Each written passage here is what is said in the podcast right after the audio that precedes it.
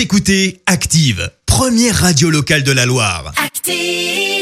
Maintenant, l'actu média et les audiences télé sur Active. Il est 9h30, on parle télévision à la radio avec Clémence Dubois-Texero, avec les audiences aussi pour commencer. TF1 leader hier soir. Et oui, avec le retour et l'épisode inédit de Joséphine, Ange Gardien, Mimi Mati a rassemblé 4 millions et demi de personnes hier soir, euh, soit 20% de part d'audience. Derrière, on retrouve Stéphane Bern et Laurent Deutsch avec leur émission Laissez-vous guider, consacrée hier soir au Paris du Moyen-Âge. Et puis sur la troisième marche du podium, M6, c'est le troisième volet du film d'animation Cars. Oui, Stéphane Bern pour le Paris du Moyen-Âge. Il n'y avait Oh, pas meilleur. Michael Youn de retour sur M6 le 19 janvier prochain. Oui, pour un Morning Night à 21h05, version en prime du Morning Live. Tu sais, cette émission euh, du début des années 2000.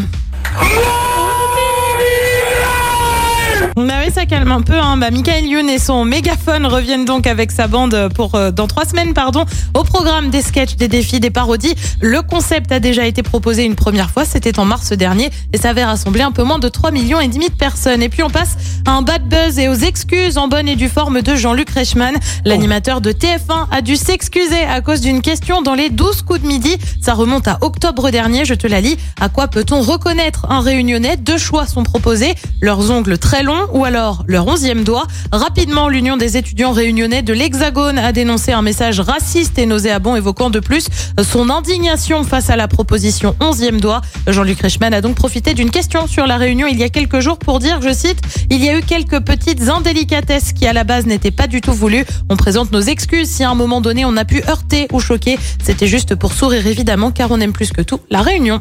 Oh là là, on peut plus Ah là rien là, dire. Jean-Luc. On peut plus rien dire.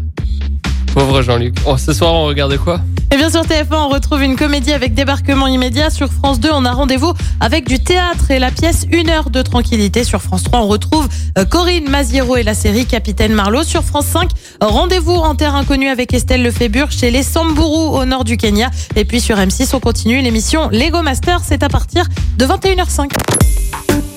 Écoutez Active en HD sur votre smartphone, dans la Loire, la Haute-Loire et partout en France, sur activeradio.com.